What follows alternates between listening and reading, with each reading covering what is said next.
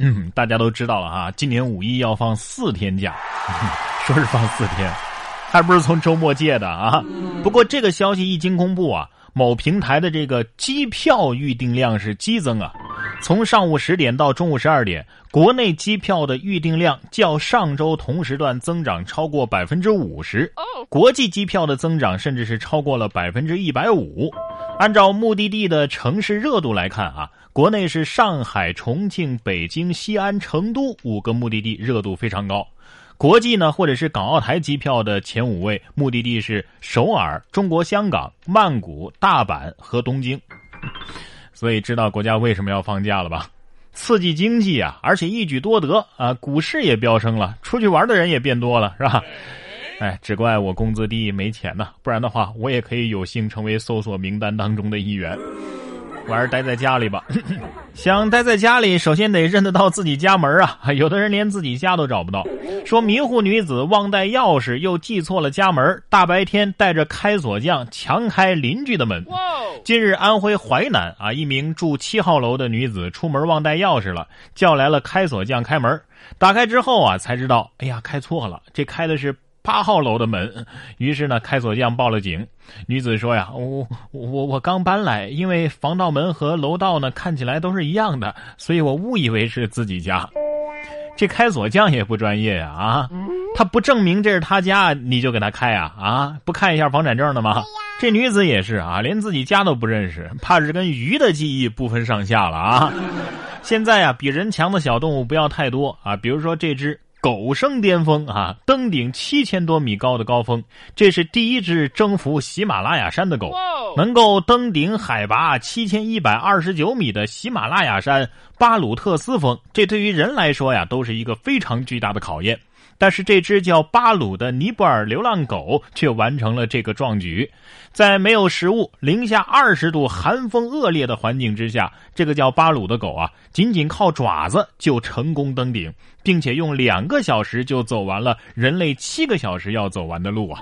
哎呀，我之前看了一些这个修仙小说当中啊，有这样的描写啊，说想入仙门就得要先过噬心梯，只有心无杂念的人才不会陷入幻境。我看这条狗可能就是这样的修仙奇才，现在只差等月圆之夜了，是吧？狗都登顶喜马拉雅山了，我我却还在被窝里挣扎。说到狗狗，咱们再来看看这位爱狗猴氏啊，说猴哥现身小区，怀里竟然抱着一只小奶狗，这是在撸狗啊啊！三月十九号，山西阳高，一只猴子在一个小区里出没，怀里还带着一只出生没多久的小奶狗。小区的物业说呀，这只猴子也不知道从哪儿来的啊，已经出现在阳高县啊，已经三四个月了。猴子平时呢是到处溜达啊，靠市民投食喂养，现在呢已经离开了。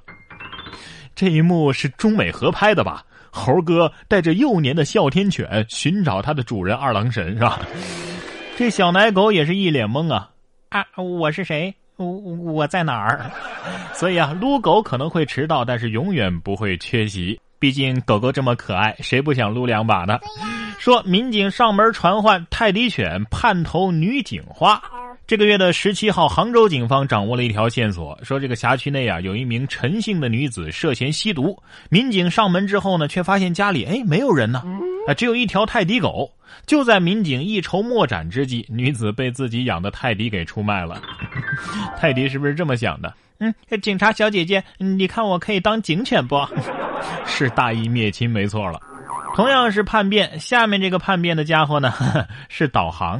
说小伙子醉驾被导航带进了特巡警基地。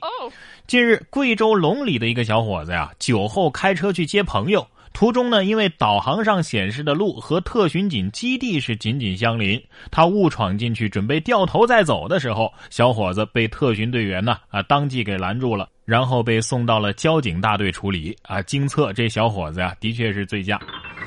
我现在严重怀疑，现在的导航是不是都自带测酒驾功能了啊？这不是第一次了，挺好啊，说不定导航这是救了你一命啊。对不对？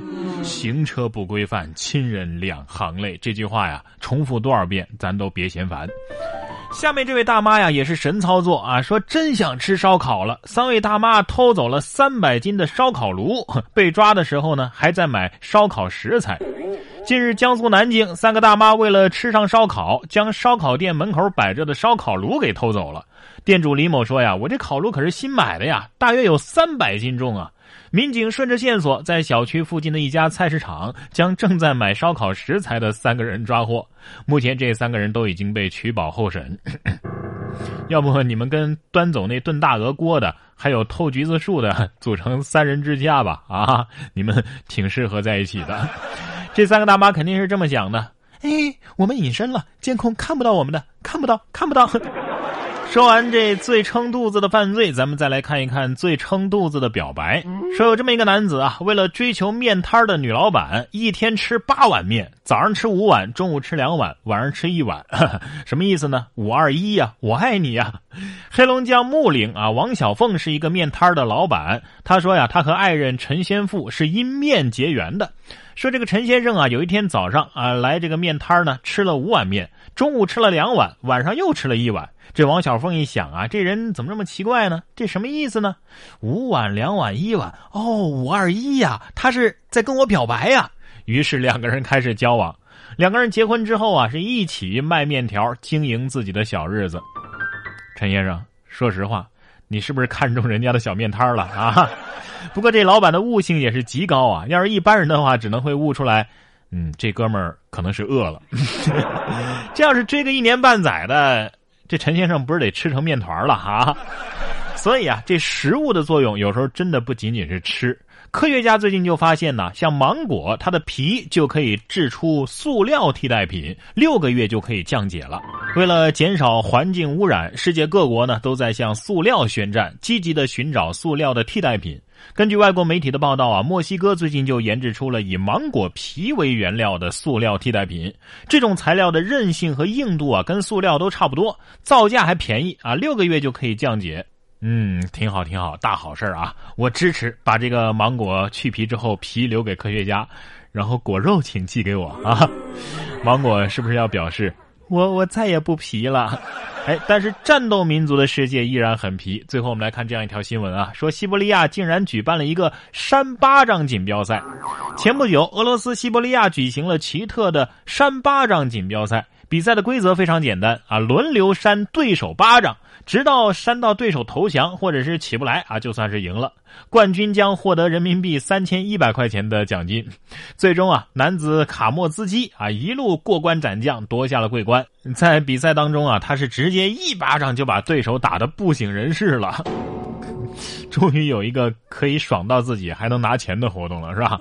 这就是传说当中的打得你满地找牙呀啊！